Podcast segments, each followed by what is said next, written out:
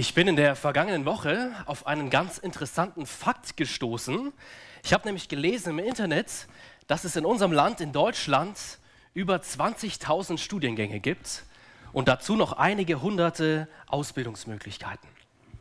Hat mich ziemlich erstaunt, dass es so viele Möglichkeiten gibt.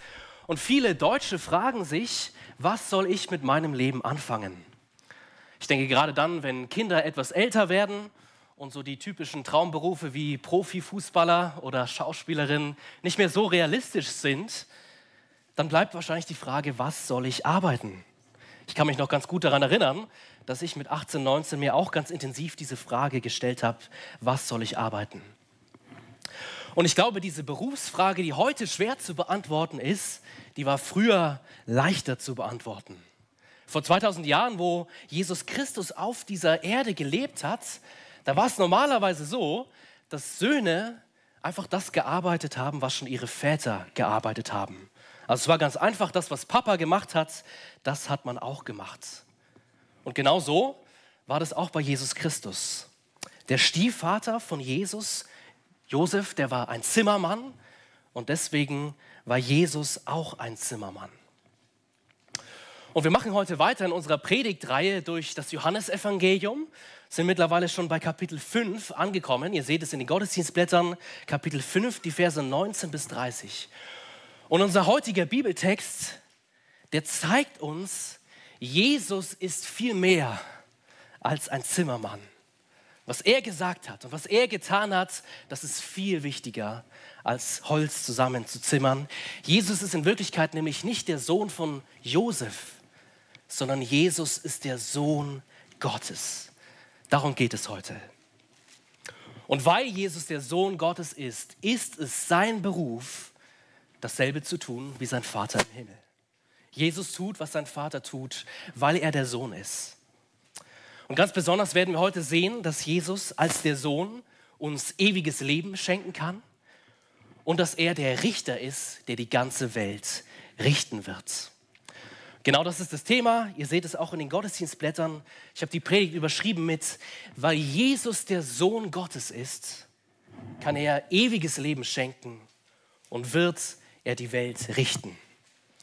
Und das werden dann auch die drei Predigtpunkte sein, durch die ich uns heute führen möchte. Und ich lade euch ein, jetzt diesen Text gemeinsam mit mir am Stück zu lesen. Johannes 5, die Verse 19 bis 30.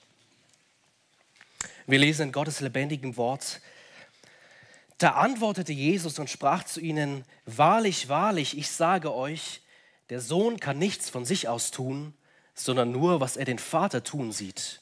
Denn was dieser tut, das tut gleicherweise auch der Sohn. Denn der Vater hat den Sohn lieb und zeigt ihm alles, was er tut, und wird ihm noch größere Werke zeigen, sodass ihr euch verwundern werdet. Denn wie der Vater die Toten auferweckt und macht sie lebendig, so macht auch der Sohn lebendig, welche er will. Denn der Vater richtet niemand, sondern hat alles Gericht dem Sohn übergeben, damit sie alle den Sohn ehren, wie sie den Vater ehren. Wer den Sohn nicht ehrt, der ehrt den Vater nicht, der ihn gesandt hat. Wahrlich, wahrlich, ich sage euch, wer mein Wort hört und glaubt dem, der mich gesandt hat, der hat das ewige Leben und kommt nicht ins Gericht, sondern er ist vom Tode zum Leben hindurchgedrungen. Wahrlich, wahrlich, ich sage euch, es kommt die Stunde und ist jetzt schon da, dass die Toten hören werden die Stimme des Sohnes Gottes und die sie hören werden, die werden leben. Denn wie der Vater das Leben hat in sich selber, so hat er auch dem Sohn gegeben, das Leben zu haben in sich selber. Und er hat ihm Vollmacht gegeben, das Gericht zu halten, weil er der Menschensohn ist. Wundert euch darüber nicht, denn es kommt der Tag, in der alle, die in den Gräbern sind, seine Stimme hören werden und werden hervorgehen, die Gutes getan haben zur Auferstehung des Lebens, die aber Böses getan haben zur Auferstehung des Gerichts. Ich kann nichts von mir aus tun, wie ich höre, so richte ich, und mein Gericht ist gerecht, denn ich suche nicht meinen Willen, sondern den Willen dessen, der mich gesandt hat. Amen. Lasst uns zusammen beten. Vater, wir danken dir für dein lebendiges Wort und dass wir jetzt darüber nachsinnen dürfen Und wir flehen dich an, dass du unsere Herzen öffnest für dein Wort, dass es tief in uns eindringt. Wir flehen dich an, dass wir Jesus Christus sehen, den Sohn Gottes. Und dass du unsere Herzen so veränderst, dass wir erkennen, wie sehr er unsere Anbetung verdient. Zeig uns Jesus. Zeig uns Jesus in seiner Unterordnung und zeig uns Jesus in seiner Erhöhung und wie er die Ehre verdient. Wir bitten in Jesu Namen. Amen. Unsere heutige Predigt, die hängt ganz eng zusammen mit dem, was wir letzte Woche schon von Marius Kraus gepredigt bekommen haben. Das war ja der Anfang von Johannes Kapitel 5 ab Vers 1.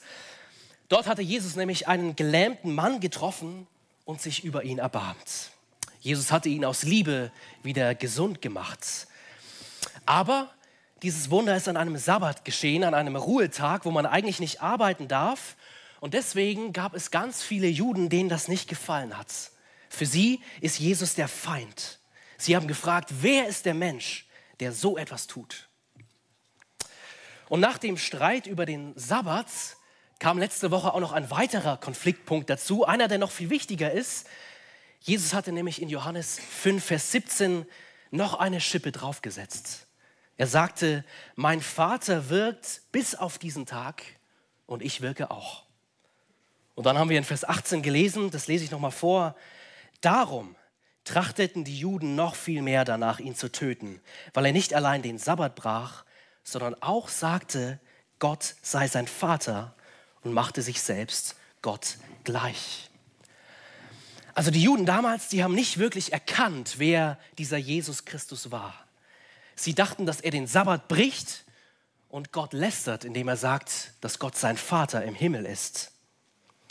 Jesus wurde also von den Leuten wie so ein Krimineller angeklagt und seine Feinde wollen ihn umbringen. Und dann ab Vers 19, also das, was wir jetzt zusammen anschauen, gibt Jesus eine lange Antwort in der es weiter um diese Beziehung zwischen dem Vater und ihm geht. Die Vater-Sohn-Beziehung, das ist das Entscheidende, was man verstehen muss, um zu wissen, wer ist eigentlich Jesus Christus. Die Vater-Sohn-Beziehung. Und vielleicht bist du heute hier und du hast noch deine Vorbehalte gegenüber Jesus und du fragst dich, wer wirklich dieser Mensch war. Wie kann es sein, dass er solche Ansprüche an sich selber gestellt hat? Wenn du so über Jesus denkst, dann bist du heute genau richtig, denn wir können heute ganz viel lernen über diese wahre Identität von Jesus Christus. Und das führt uns direkt zum ersten Predigtpunkt zu Jesus, dem Sohn Gottes. Und wir lesen nochmal zusammen Vers 19 und Vers 20. Jesus sagt, wahrlich, wahrlich, ich sage euch, der Sohn kann nichts von sich aus tun, sondern nur, was er den Vater tun sieht. Denn was dieser tut, das tut gleicherweise auch der Sohn. Denn der Vater hat den Sohn lieb und zeigt ihm alles, was er tut und wird ihm noch größere Werke zeigen, sodass ihr euch wundern werdet. Also die Juden, die Jesus gerade zuhören, die wollen ihn eh schon umbringen, weil er am Sabbat geheilt hat und weil er über Gott als seinen Vater spricht. Und jetzt setzt Jesus gleich noch einen drauf. Er redet weiter über diese besondere Vater-Sohn-Beziehung, die er genießt. Und vielleicht ist es euch beim Lesen aufgefallen, in den Versen 19 bis 23, da kommen die Worte Sohn und Vater in jedem Vers vor. Sohn kommt siebenmal vor, Vater kommt sechsmal vor. Das heißt, wir merken direkt, diese besondere Beziehung zwischen Vater und Sohn, die ist wirklich das große Thema. Und jetzt müssen wir fragen, was heißt es, was heißt es? Dass Jesus der Sohn Gottes ist. Und ich denke, man kann das ganz gut in zwei Punkten zusammenfassen. Über die zwei Punkte wollen wir nachdenken. Das erste ist Unterordnung und das zweite ist Erhöhung. Okay, Unterordnung und Erhöhung, keine Widersprüche, sondern beide kommen zusammen in Jesus Christus. Und wir fangen mit dem ersten Punkt an, mit der Unterordnung. Als der menschgewordene Sohn Gottes ordnet sich Jesus seinem Vater unter. Er gehorcht ihm. Man kann sagen, Jesus ist ein braver Sohn. Wir haben das ja in Vers 19 gelesen. Jesus sagt, der Sohn kann nichts von sich aus tun, sondern nur, was er den Vater tun sieht. Ja, es ist tatsächlich unmöglich für Jesus, irgendetwas getrennt oder unabhängig von seinem Vater zu tun. Was Jesus tut, das stimmt immer 100% mit dem überein, was sein Vater tut. Das ist deckungsgleich. Jesus tut nur, was der Vater will. Vor ein paar Wochen, da haben wir diesen bekannten Vers aus Johannes Kapitel 4 gelesen, wo Jesus sagt, meine Speise ist die, dass ich den Willen dessen tue, der mich gesandt hat und sein Werk vollende. Also das ist das, wovon Jesus lebt, seine, seine Nahrung, von der er sich ernährt. Er tut den Willen seines himmlischen Vaters. Und vielleicht wissen wir das als Christen eigentlich schon und wir können dahinter einen Haken setzen, aber ich lade euch ein, denken wir mal kurz drüber nach. Das, was Jesus hier sagt, ist wirklich besonders. Wir können zum Beispiel mal über uns Menschen nachdenken. Wir Menschen, wir sind nämlich ganz anders. Menschliche Väter und ihre Söhne haben oft eher unterschiedliche Vorstellungen äh, im Leben generell. Äh, ich merke das zum Beispiel Freitagabend, wenn wir uns als Teenager hier in der Gemeindegruppen, äh, hier in der Gemeinde treffen, ähm, als, äh, als Teenkreis, dann würden die Teens gerne viel länger bleiben, als ihre Eltern äh, das wollen, äh, gerne bis in die tiefe Nacht hinein. So merkt man, Kinder und Eltern haben oft unterschiedliche Vorstellungen. Aber bei Jesus ist es genau anders. Was er will, ist genau das, was auch der Vater will. Was der Vater tut, das tut er. Nicht mehr und nicht weniger. Das heißt, Jesus ist der perfekte Sohn. Er ordnet sich dem Vater unter. Er ist abhängig von dem Vater. Er gehorcht ihm. Und das ist eben dieser erste Punkt, den wir verstehen müssen. Was heißt es, dass Jesus der Sohn Gottes ist? Es heißt, er ordnet sich unter. Und jetzt ist aber wichtig für uns, wenn wir diese Verse lesen, dass wir das nicht falsch verstehen. Ich glaube, man kann schnell auf den Gedanken kommen, ähm, dass Jesus irgendwie dem Vater unterlegen ist. Ich glaube, man kann die Verse lesen und denken, dass Jesus hier sagt, er sei weniger wichtig oder weniger wert als der Vater. Aber das stimmt nicht. Vielleicht wissen wir von unserem Bibelwissen generell, bei biblischer Unterordnung, da ist es immer so, dass Unterordnung erstmal nichts mit dem Wert von Personen zu tun hat. Ne, wenn zum Beispiel eine Ehefrau sich ihrem Ehemann unterordnet, dann ist sie deswegen nicht weniger wert, sondern genau darin liegt eigentlich ihr Wert. Und genauso ist es bei Gott dem Sohn und Gott dem Vater. Ja, tatsächlich ist es so, Jesus verdient besondere Ehre, gerade weil er der Sohn Gottes ist. Und das ist dieser zweite Punkt, über den wir nachdenken wollen, die Erhöhung von Jesus. Das sehen wir ganz besonders in Vers 23. Das ist quasi so diese Stoßrichtung, das Ziel, auf das Jesus hinaus will. Da heißt es, damit sie alle den Sohn ehren, wie sie den Vater ehren. Das ist das Ziel. Jesus soll geehrt werden. Jesus soll erhöht werden. Aber wir sehen das auch schon früher im Text. Schau mit mir ans Ende von Vers 19. Da sagt Jesus, denn was dieser, also der Vater tut, das tut gleicherweise auch der Sohn. Das heißt auf gut Deutsch, das, was Jesus tut, ist das, was Gott tut. Nur Jesus, kein anderer, kann tun, was der Vater tut. So wie wir eingangs über Berufe nachgedacht haben, so kann man sagen, es ist der Beruf von Jesus, das zu tun, was sein Vater getan hat. Sie haben dasselbe Handwerk. Alles, was sie tun, das tun sie gemeinsam es ist tatsächlich so, wie er vorher schon in Vers 17 gesagt hat, der Vater wirkt und der Sohn wirkt auch. Nur Gott kann schöpferisch aktiv sein und Dinge erschaffen. Und genau das tut Jesus auch. Nur Gott kann das Leben schenken. Und genau das tut Jesus auch. Nur Gott kann Menschen retten. Jesus ist der Retter. Nur Gott ist gerecht und heilig und richtet Menschen. Jesus ist der Richter. So, ich glaube, wir sehen in diesen Versen, Jesus hat eine erhabene Stellung. Er hat eine ganz besondere Autorität und Vollmacht. Er ist erhöht über jeden und über alles. Und jetzt fragen wir uns, wie kann das sein? Wie kann das sein, dass der Sohn genau das tut, was der Vater tut? Und das beantwortet unser Text. Schau noch mal in Vers 20. Dort sagt Jesus, denn der Vater hat den Sohn lieb und zeigt ihm alles, was er tut. Es gibt also zwei Gründe, warum Jesus als der Sohn genau das tun kann, was der Vater tut. Das erste ist, der Vater liebt ihn. Und das zweite ist, der Vater hat keine Geheimnisse vor Jesus. Er zeigt ihm alles. Zum ersten Punkt. Der Vater liebt den Sohn. Der Vater liebt den Sohn schon immer, schon bevor es uns gab, schon bevor es das ganze Universum gab, hat der Vater den Sohn geliebt, weit mehr, als wir uns das vorstellen können. Schon menschliche Väter, die lieben meistens ihre Kinder, obwohl sie Sünde, Sünder sind. Aber der perfekte Vater im Himmel, der liebt perfekt. Er ist die Liebe. Und weil der Vater den Sohn liebt, zeigt er ihm alles, was er tut. Das ist der zweite Grund, warum der Sohn das tun kann, was der Vater tut.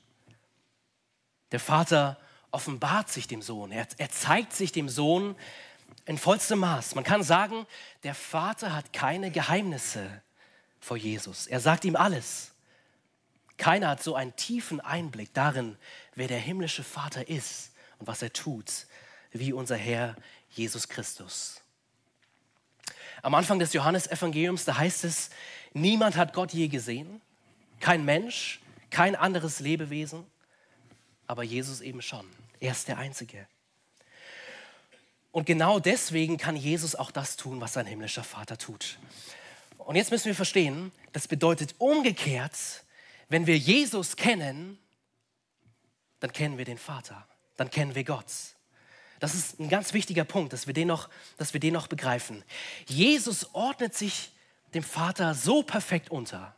Jesus ist so perfekt abhängig von dem Vater, dass alles, was Jesus tut, das ist, was der Vater tut. Okay? Das heißt, sehen wir die Werke von Jesus, dann wissen wir, wer der Vater ist. Siehst du Jesus, dann siehst du den Vater. Siehst du die Herrlichkeit von Jesus, dann siehst du die Herrlichkeit vom Vater. Jesus ist der menschgewordene Gott. Gott auf zwei Beinen. Gott zum Sehen, Gott zum Anfassen. Er ist die Offenbarung Gottes. Und ich glaube, deswegen kann es uns nicht wundern, was Jesus etwas später im Johannesevangelium sagt. So typische Sätze, die man kennt, über die man vielleicht drüber stolpert. Zum Beispiel sagt er in Johannes 14, wer mich sieht, der sieht den Vater. Warum? Weil Jesus all das tut, was auch der Vater tut. Weil Jesus die Offenbarung des Vaters ist. Oder in Johannes Kapitel 10, wo Jesus sagt, ich und der Vater sind eins. Genau das steckt dahinter. Ich hätte mir gewünscht, dass ich eine gute Illustration, ein gutes Bild finde, dass wir das ein bisschen besser verstehen. Aber ich habe leider kein Bild gefunden, was so zu 100 Prozent passt. Aber ich hoffe, dass wir soweit diesen Gedanken verstehen. Das heißt zum Beispiel, wenn wir die Liebe Gottes tiefer erkennen wollen, dann ist der Weg, dass wir auf die Liebe von Jesus sehen. Erinnere dich an letzten Sonntag, Jesus heilt diesen gelähmten Mann aus Liebe und wir dürfen sehen in den Evangelien die Liebe, die Jesus hat. Sein Herzschlag für verlorene Menschen, für Kranke und für Schwache. Das ist auch der Herzschlag des Vaters. Die Juden, die Jesus gerade zuhören, die hatten ihn vorher ja angeklagt, dass Jesus sich Gott gleich macht, indem er sagt, er sei der Sohn Gottes. Und ausnahmsweise haben sie genau recht. Diese Anklage, die trifft genau ins Schwarze. Jesus macht sich Gott gleich. Und das bedeutet, so wie der Vater unsere Anbetung verdient, so verdient auch Jesus Christus unsere Anbetung. Jesus tut also nur das, was der Vater tut und was der Vater ihm zeigt. Und in Vers 20 sehen wir dann ganz am Ende von diesem Vers, dass der Vater ihm noch größere Werke zeigen wird, sodass ihr euch verwundern werdet. Und was Jesus hier meint, ist das, was er in Vers 21 und Vers 22 sagt. Vers 21, da geht es um das Leben, was Jesus schenken kann. Und Vers 22, da geht es um das Gericht, dass Jesus der Richter ist, der die Vollmacht vom Vater bekommen hat, die ganze Welt zu richten. Zwei Eigenschaften, die eigentlich nur Gott hat. Nur Gott kann das Leben schenken und nur Gott ist der wahre Richter. Und Jesus sagt, er kann Leben schenken. Und er ist der, der die ganze Welt richten wird. Und über diese beiden Punkte Leben und Gericht werden wir gleich noch etwas tiefer nachdenken. Aber ich will noch mal kurz zusammenfassen. Jesus ist der Sohn Gottes und er ordnet sich perfekt dem Vater unter. Er ist absolut abhängig von seinem Vater im Himmel. Er tut nur, was sein Vater tut. Und genau deswegen, wegen dieser Unterordnung, können wir durch den Sohn den Vater kennenlernen. Nur wer den Sohn sieht, der sieht den Vater. Nur wer den Jesus, Jesus Christus, den Sohn kennt, der kennt den Vater. Aber diese Unterordnung, das bedeutet nicht, dass Jesus hier klein gemacht wird, sondern das genaue Gegenteil ist der Fall. Gerade deswegen, weil der Sohn Gottes sich unterordnet, verdient er es auf ganz besondere Art und Weise, geehrt zu werden. Das sehen wir in Vers 23, damit sie alle den Sohn ehren, wie sie den Vater ehren. Wer den Sohn nicht ehrt, der ehrt den Vater nicht, der ihn gesandt hat. Das heißt, Jesus wird in diesen Versen nicht klein gemacht. Er ist nicht einfach irgendein Handlanger, der kurz das macht, was er machen soll und dann wieder von der Bildfläche verschwindet. Ganz im Gegenteil. Jesus wird groß gemacht. So wie der Vater geehrt wird, soll der Sohn geehrt werden. Das ist der Grund, warum der Vater dem Sohn so eine Vollmacht gibt über Leben und über das Gericht. Der Sohn soll geehrt werden. Und das war jetzt viel Theorie, viel Lehre über den Sohn Gottes. Aber das bedeutet ganz praktisch für unser Leben, Jesus verdient so sehr, dass du ihm die Ehre gibst durch dein Leben. Denk jeden Tag daran, was Jesus für dich getan hat. Jesus ist für dich ein Mensch geworden. Der Schöpfer wird ein Baby. Der, der alles gemacht hat, wird wie eines der anderen Geschöpfe. Er macht sich klein. Er legt die Krone ab. Und für uns hat Jesus in dieser Welt als Mensch gelebt. Und er hat viel gelitten. Viele haben Jesus gehasst, viele haben ihn abgelehnt. Er wurde verraten, er wurde verurteilt. Jesus wurde gefoltert. Jesus ist gestorben. Er war dem Vater gehorsam bis zum Tod, ja bis zum Tod am Kreuz. Jesus war dieser gehorsame Sohn, der alles getan hat, was sein Vater wollte, für dich und für mich. Und Jesus ist nicht tot geblieben, sondern Jesus ist siegreich auferstanden von den Toten am dritten Tag. Er ist aufgefahren in den Himmel. Er sitzt zur Rechten Gottes. Und dort, von dort wird er wiederkommen als der Richter der ganzen Welt. Siehst du, Jesus verdient unsere Anbetung wie kein zweiter. Es gibt keinen Menschen, den wir so lieben sollten wie Jesus. Nichts und niemand ist wie unser Herr. Und weil Jesus diese besondere Stellung als der Sohn Gottes hat, kann er uns ewiges Leben schenken. Das ist der zweite Punkt dieser Predigt. Und wir wollen nochmal die Verse 24 bis 26 zusammen lesen. Wahrlich, wahrlich, ich sage euch, wer mein Wort hört und glaubt dem, der mich gesandt hat, der hat das ewige Leben und kommt nicht ins Gericht, sondern er ist vom Tode zum Leben hindurchgedrungen. Wahrlich, wahrlich, ich sage euch, es kommt die Stunde und ist schon jetzt, dass die Toten hören werden die Stimme des Sohnes Gottes. Die sie hören werden, die werden leben. Denn wie der Vater das Leben hat in sich selber, so hat er auch dem Sohn gegeben, das Leben zu haben in sich selber. Also wer das Wort von Jesus Christus hört, das er predigt, und wer dem Vater glaubt, der ihn gesandt hat, der hat das ewige Leben. Ich glaube, wenn wir diesen Text lesen, dann merken wir schnell, dass dieses Leben ein sehr zentrales Thema ist. Es wird ganz häufig wiederholt, achtmal in unserem Text. Und es ist wichtig, hier in Vers 24 zu sehen, dass Jesus hier von der Gegenwart spricht. Wer glaubt, der hat das ewige Leben. Und Vers 25, die Stunde kommt und ist schon jetzt. Das bedeutet, wenn du Christ bist, das ewige Leben, das beginnt im Hier und Jetzt. Und Jesus kann es uns schenken, weil er das Leben in sich selber hat. Vers 26. Wir als Menschen, wir sind nur Geschöpfe, wir haben das Leben nicht in uns selber, so wie Jesus, sondern es ist ein Geschenk, das Gott uns gegeben hat und eines, was er irgendwann wieder wegnimmt. Jeder Mensch stirbt. Aber bei Jesus ist es anders. Nur der Sohn hat das Leben in sich. Und lieber Christ, das ist eine ganz wunderbare Botschaft für uns, die wir in diesem Vers haben. Wir haben das ewige Leben schon jetzt. Das bedeutet, wir kennen das Ziel, auf das wir zulaufen dürfen. Eine Ewigkeit mit dem Gott, der uns unser Leben geschenkt hat, mit dem Gott, der uns liebt. Das darf unser Lebenssinn sein. Mehr als unser Beruf, mehr als zu heiraten, mehr als eine Familie zu gründen, mehr als einen schönen Ruhestand zu haben. Das darf unser Ziel im Leben sein. Darauf dürfen wir besonnen sein. Das Beste für uns kommt erst noch. Und das bedeutet für uns, dass wir befreit leben dürfen. Wir müssen nicht, mit den Worten von Jesus, wir müssen nicht Schätze hier auf der Erde sammeln, wo Motten und Rost sie fressen und Diebe nachgraben und sie stehlen, sondern unsere Schätze, die sind im Himmel. Wir müssen nicht alles erleben, was die Welt uns bieten kann, mit allen ihren Späßen und allen ihren Freunden, Freuden, sondern das, das Allerbeste, was die Welt uns bieten kann, das ist nur Dreck im Vergleich zu dem, was wir in Jesus Christus haben. Bei Gott haben wir echte Erfüllung. Wenn wir Jesus kennen, dann dürfen wir schon jetzt tiefe Freude erleben.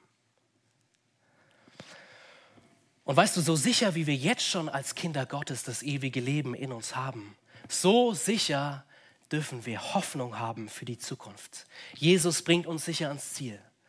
Das liegt weniger an uns, vielmehr an dem Sohn Gottes. Wir müssen keine Angst haben, dass wir nicht ankommen im Himmel, sondern Jesus bringt uns sicher ans Ziel.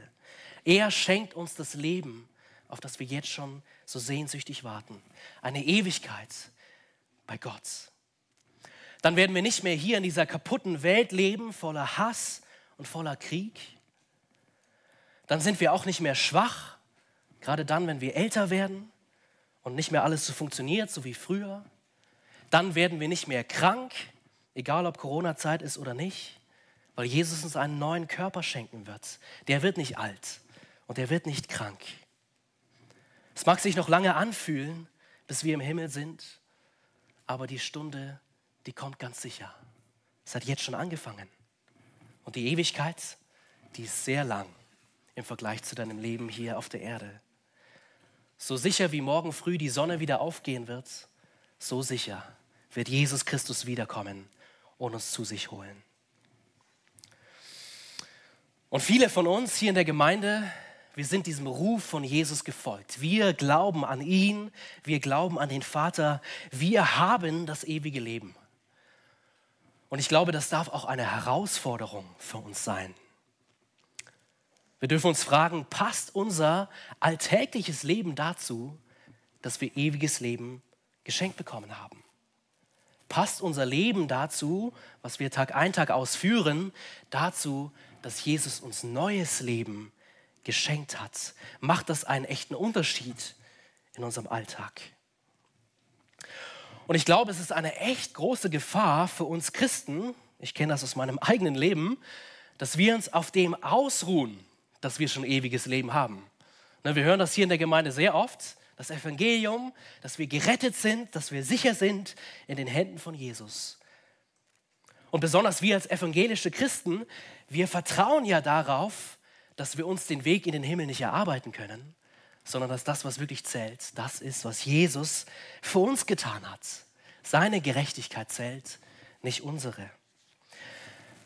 Aber wir müssen uns jeden Tag daran erinnern, das bedeutet nicht, dass es egal ist, wie wir uns verhalten. Nein, Jesus hat uns jetzt schon neues, ewiges Leben geschenkt. Er möchte unser Herz so verändern, dass wir Jesus mehr lieben als alles andere. Er will uns zeigen, welche Götzen wir heimlich anbeten. Wenn keiner hinschaut, die, die, die Dinge, die wir manchmal mehr lieben als sogar Gott, das will er uns zeigen und er will uns helfen, gegen sie zu kämpfen aus seiner Kraft. Dinge, die wir im Finsteren tun, die will Jesus ans Licht bringen. Er will die Last unserer Sünde, die wir oft selber mit uns rumtragen wollen, auf sich nehmen. Er will uns echte Freiheit schenken. Er will unser Leben verändern. Und ich glaube, das brauchen wir, besonders dann, wenn wir vielleicht schon länger, vielleicht sogar einige Jahrzehnte mit Jesus unterwegs sind. Da kann es nämlich passieren, dass wir weniger sensibel für unsere eigenen Sünden werden. Einige Sünden kennen wir ganz sicher, wenn wir sonntags dann so ein Bußgebet sprechen wie vorhin, dann wissen wir direkt, woran wir zu denken haben. Aber vieles kann unentdeckt bleiben, weil wir stumpf werden. Es ist leicht, sich an Sünde zu gewöhnen. Es ist leicht, Sünde als ein Teil unseres Alltags einfach zu akzeptieren. Wir stehen in der Gefahr, zufrieden zu sein mit dem, wie wir jetzt gerade sind. Ich lade dich ein, darüber nachzudenken, wie ist das bei dir? Macht das ewige Leben, was du als Kind Gottes hast, einen Unterschied unter der Woche und am Wochenende, egal wann? Und Jesus darf hier wirklich unser Vorbild sein. Wir haben lange im ersten Punkt darüber nachgedacht, wie Jesus sich unterordnet unter den Vater. Und deswegen, wenn wir mehr so sein wollen wie Jesus, dann bedeutet das für uns, ordne dich dem Vater unter. Finde heraus, was sein Wille ist. Lies sein Wort. Und dann folge dem, was er dir sagt. Gott hat die beste Idee davon, wie wir unser Leben führen sollten, weil er es uns geschenkt hat. Und ein Schlüssel, der mir hilft, an den ich mich versuche jeden Morgen daran zu erinnern, ist mir bewusst zu werden und immer tiefer zu begreifen, wie sehr Jesus Christus meine Anbetung verdient. Denk jeden Tag daran, was Jesus für dich getan hat. Er ist Mensch geworden, er hat für dich gelebt, er ist für dich gestorben, er ist für dich auferstanden von den Toten. Und das sind nicht einfach Wahrheiten, die wir wissen müssen und bekennen müssen, das darf unseren Alltag verändern. Lasst uns diese Ermutigung von Jesus annehmen, dass wir voll und ganz für ihn leben. Jesus hat also die Vollmacht, uns ewiges Leben zu schenken. Ewiges Leben, was schon im Hier und Jetzt beginnt. Und ganz eng mit diesem ewigen Leben ist verbunden, dass Jesus hat, auch die Vollmacht hat, der Richter zu sein. Und das ist der dritte Punkt, über den wir nachdenken wollen. Und wir lesen nochmal die letzten Verse zusammen, ab Vers 27. Und er hat ihm Vollmacht gegeben, das Gericht zu halten, weil er der Menschensohn ist. Wundert euch nicht darüber, denn es kommt die Stunde, in der alle, die in den Gräbern sind, seine Stimme hören werden und werden hervorgehen, die Gutes getan haben, zur Auferstehung des Lebens die aber Böses getan haben zur Auferstehung des Gerichts. Ich kann nichts von mir aus tun. Wie ich höre, so richte ich und mein Gericht ist gerecht. Denn ich suche nicht meinen Willen, sondern den Willen dessen, der mich gesandt hat. Jesus hat die Vollmacht, das Gericht zu halten. Gericht oder richten ist auch ein Wort, was ganz oft in diesem Text vorkommt, siebenmal. Und der Richter, der verrät uns, was in der Zukunft passieren wird. Jesus wird zu allen Menschen rufen, sogar zu den Toten. Und seine Stimme ist so mächtig, dass die Toten auferstehen werden, um zu diesem großen Gerichtstermin zu kommen. Jeder Mensch wird auferstehen. Jeder Mensch wird vor den Richter Jesus kommen. Und jeder Mensch muss sich verantworten für das, wie er gelebt hat, was ihm wichtig war, was er getan hat. Und Jesus in seiner Klarheit, die wir von ihm kennen, der zeigt, es gibt nur zwei Ausgänge, nur zwei Möglichkeiten. Es gibt diejenigen, die Gutes getan haben, die werden auferstehen zum ewigen Leben und für immer bei Gott sein. Und es gibt auf der anderen Seite diejenigen, die Böses getan haben, die werden auferstehen zum Gericht. Jetzt ist es wichtig hier zu verstehen, es geht hier nicht um Werkegerechtigkeit. Wir müssen uns den Weg in den Himmel nicht durch unsere Taten verdienen, aber Jesus macht deutlich, unser Leben ist ein Erkennungsmerkmal, woran man sieht, ob wir zu Jesus gehören und ewiges Leben haben oder eben noch nicht. Und wenn du hier als Gast bist und wenn du noch auf deinem Weg bist, Jesus Christus kennenzulernen, dann sollten dich diese Verse wirklich wachrütteln. Das Gericht kommt. Gott hat uns unser Leben geschenkt. Er ist ein guter Gott. Er will, dass wir leben. Aber schon die ersten Menschen haben sich gegen Gott aufgelehnt. Sie haben gegen Gott rebelliert. Und wir sind heute genauso. Wir leben nicht so, wie Gott das von uns fordert. Wir brechen seine Gebote jeden Tag. Wir ordnen uns Gott nicht unter. Wir wollen nicht, dass Gott groß rauskommt, sondern wir, wir erhöhen uns selber. Wir sind stolz. Und die Bibel nennt das Sünde oder Sünder. Du und ich, wir sind Sünder. Und das bedeutet ganz tief in dir drin, da sind wir kaputt. Wir sind blind für Gott. Wir können ihm nicht gefallen. Alles in uns drin, jede Zelle unseres Körpers lehnt sich gegen den Gott auf, der uns gemacht hat. Und wir müssen verstehen, das ist so nicht okay. Es ist nicht okay, Gottes Regeln zu brechen, sondern Gott muss Sünde bestrafen. Deswegen sind wir als Menschen von Natur aus erstmal getrennt von Gott. Wir können keine Gemeinschaft mit ihm haben. Wir haben eine sehr große Schuld, die wir rumtragen müssen. Die können wir selber nicht loswerden. Aber es gibt eine sehr gute Nachricht. Auch die verkündigt Jesus Christus. Jesus Christus ist gekommen, um Tote lebendig zu machen. Gott ist in Jesus Christus Mensch geworden. Darüber haben wir schon nachgedacht. Gott kam zu uns. Er hat gelebt. Und zwar ganz anders als wir. Jesus war perfekt. Er ist unschuldig. Er hat nie auch nur einen Fehler begangen. Jesus hat sich immer Gott untergeordnet. Er wusste die Gebote Gottes in und auswendig, sie waren auf seinem Herzen. Er hat sich immer dran gehalten. Jesus hat nie irgendetwas falsch gemacht. Und das bedeutet, dass er den Tod eigentlich nicht verdient hat, aber trotzdem ist er gestorben. Deswegen hängt da ein Kreuz, weil Jesus gestorben ist. Jesus ist für dich und mich gestorben, den Tod, den du und ich eigentlich verdient gehabt hätten. Für alles, was wir falsch gemacht haben. Alle unsere Fehler, alle unsere Schuld, alles, wofür wir uns schämen, das kann Jesus Christus auf sich nehmen. Die Strafe, die wir eigentlich verdienen, die will er gerne für uns tragen. Er ist der, der dich retten kann vor dem Gericht, was kommen wird über die ganze Welt.